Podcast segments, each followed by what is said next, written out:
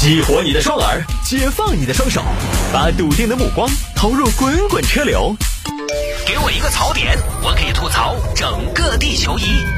微言大义，换种方式纵横网络江湖。欢迎各位来到今天的微言大义，要继续跟您分享网络上一些热门的、有意思的小新闻。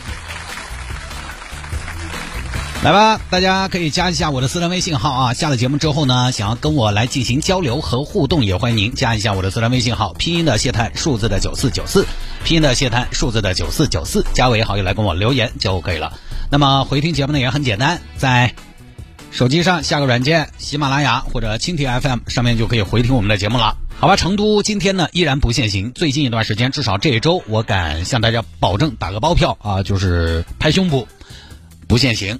啊，你随便跑，因为这两天全国的新增确诊病例呢，还是有着非常不错的表现。数据上呢，好像是可以让大家稍微的宽宽心。除了在昨天出现的这个输入型的病例，呃，它可能有这个在全球疫情比较大规模的爆发的情况下出现的一种新的情况。我相信呢，这样一个缺口。很快就会引起国家有关部门的重视，并且呢把这个缺口给堵上，对吧？在武汉、在湖北发生那么严重的一场疫情，我们都可以把它控制住。这种输入性的，我相信呢，国家一定也有能力把它堵住。所以呢，昨天其实除了湖北以外，全国的别的地方应该是有一个数据上的反弹，但我也觉得这个数据反弹是很正常的啊。尤其是其实最近一段时间，你看湖北以外的省区市，除了昨天，基本上就是散发。但是呢，这个时候其实也尤其需要大家把心态放平稳。一方面呢，保持心态啊，保持警惕；另一方面呢，不要再心随意动啊。因为这个，我可以给大家打个预防针：新增确诊病例在二月中旬差不多，其实就进入到了一个数据明显下降的阶段，尤其是全国的数据是非常不错的。二月后面十天，全国各地表现都不错，有好几天全国除湖北以外都是个位数的新增确诊病例，这个是好事情。但是呢，从某一个角度来说，这个时候因为它很长一段时间数据增长幅度比较小，所以一旦出现某一天多了那么几个，你就会觉得哎呀，好像反弹了，好像反弹的很明显。一旦有数据上的反弹，我看了一下微博的网友，我不知道有多少是营销号啊，因为现在微博营销号也很多，就是那种。这个带情绪的呀，带节奏的也不少。我看了一下，我是觉得稍微分析一下这个数据，你就知道有那么一两天反弹，那是很正常的事情。如果这个时候我们觉得每一天它数据上的一些波动、反弹、起伏是奇怪，呃，是奇怪，就需要恐慌，那么一开始我觉得您对这个疫情的防控就太过乐观了。这个道理很简单，还有那么多疑似，还有那么多密切接触者，他们在接受这个。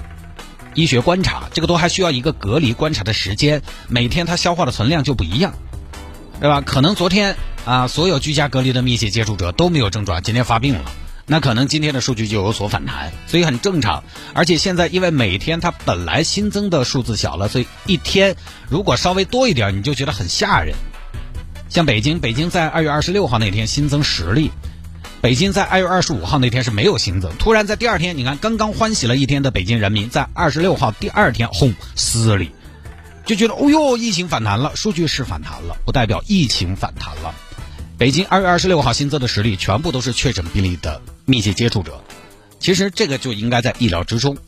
但是因为大家慢慢习惯了这个个位数的增长，习惯了零增长，偶尔一个两个，大家就会很敏感，觉得变化很大。但是其实越到后面要控制数据的下降也越难，因为你空间小嘛，就跟考试一样。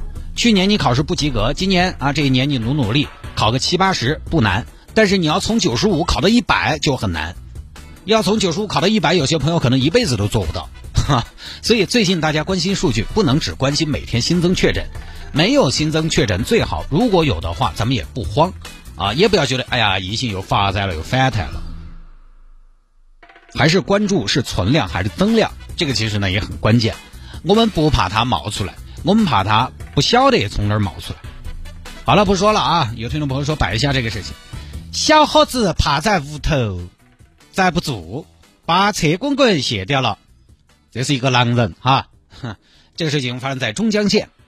啊，这个现在这个中江话和三台话，因为我身边呢没有这样的语言环境，我有点混淆。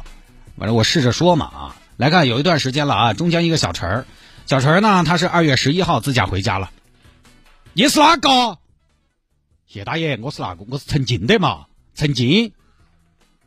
陈俊，哪个陈俊？就是李局发和的刘大爷的儿子陈俊的嘛。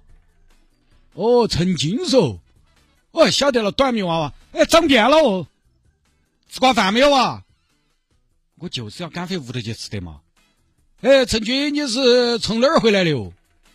我就是从重庆回来的，我今天上午才走的。那你这个，你这个，你这个重庆回来，你是属于我们现在中江县的这个，哎，我跟你说，那是省内人员哦。啥子人员？省委人员。未必我回来一趟，我可以占省委啊。省内不是省委，就是省内人员。你晓得现在那个，这个是属于我们现在中江县的这个省内人员哦。啊。这个疫情防控，那个你要居家隔离十四天哦，我还要隔离个十四天，我哪么子？哎，谢大爷，我我哪个我又没接触哪个多，你你接触没接触哪个都要居家隔离，那个东西开不得玩笑，短命娃娃的。哦，好嘛好嘛，好，这边小陈回家开始隔离了。哎呀，看会儿电视嘛，哎，没得啥子看头呀，现在电视哪么那么难看哦？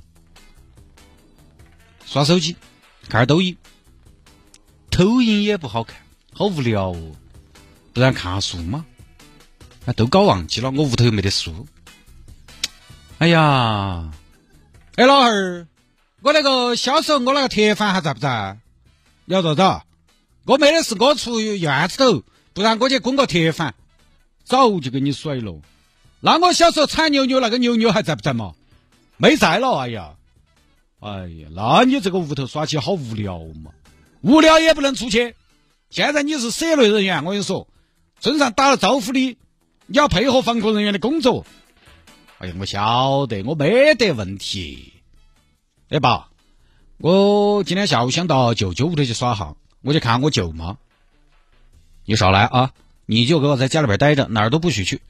那来不起，我到河边去待客都可以嘛，我不跟其他哪个接触。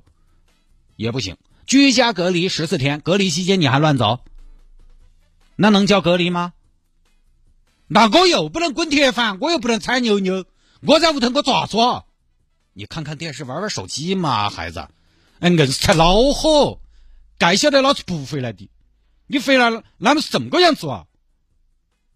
哎呀，不能出门的第一天，好想出去浪一浪哦。不能出门的第二天，好想出去浪哦！哎呀，今天十二月十四情人节的哇！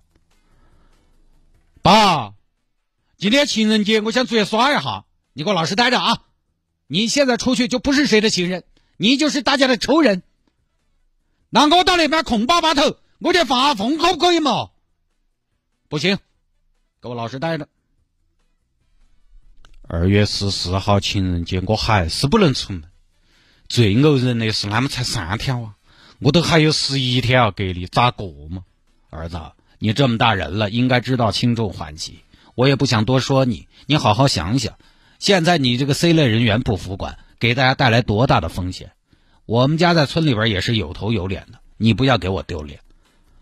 但是我憋气硬是恼火得很的嘛，你给我忍住，以后这种话就不要说了，好吗？隔离在家的第四天。时间过得真的缓慢，我的心在荡，我的心在痒，感觉就像是那种小花猫在抓痒。不行了，我想出去，车钥匙，车钥匙，我的车钥匙，我要出门，我要出门，不行，不行，你这么急还是有点要不得。啊，知道吗？万一我这出去了，那就违规了。关键是这盘病毒也狡猾，万一我潜伏期长，把人家感染到了，谢大妈、王妈妈啊，那么大年纪了，我扛得住，他们不得行的嘛？但是，但是我只是开车出去哈，我不下车嘛，我找个没得人的地方，我坐一下，吃根烟，我放松一下嘛，该是可以嘛？对对对，车钥匙，车钥匙，车钥匙在那儿？不不不不不，你你究竟在做啥子？你今天你怎么会找钥匙呢？你想法很单纯，但是你只要出去了，你就你就会更想出去了。外头的世界那么美，你根本就把握不住。有第一次就有第二次。今天你出去了，你就每天都想出去了，你就彻底失控了，你就祸国殃民了。但是我真的只是想今天出去一下，我再不出去我就要出不到气了，我好难受哦，我真的好难受哦。不行不行，我一定要壮士断腕的决心，我不能出去。刀，刀在哪儿？刀，刀砍脚，丧失了行动力，我就不得出门了。再不出去，我气都出不到了。等一下，等一下。但是砍脚，砍脚这么次代价还是有点大多。丧失行动力，丧失行动力，还有没有其他啥子办法呢？这个时候，老爸出现了。儿子，我想到了一个办法。爸爸，啥子办法？你出门必须要用车，只要把车胎给你卸下来，你不是就出不去了吗？我，硬死的！哎呀，硬死的！我呢没想到啊！走走走，下轮胎，下轮胎！爸爸，这个轮胎下下来，你保管到，给我说起哦。给力气不满，坚决不装。今天把轮胎一下，我就彻底断了自己出去浪的那颗心了。爸，把千斤顶拿来。儿子，你决心这么大，爸爸很欣慰。来，千斤顶。千斤顶，千斤顶，力敌万军。爸爸，我也要当疫情防控的千斤顶。这风风火火下了一个轮胎，彻底断了自己出门的想法。过了几天，疫情防控人员到家里随访。耶，这个车子是哪么起的啊？那么把滚棍都下过了。老陈儿，哎，刘主任，老陈儿，你们这个车子是哪么子的哇？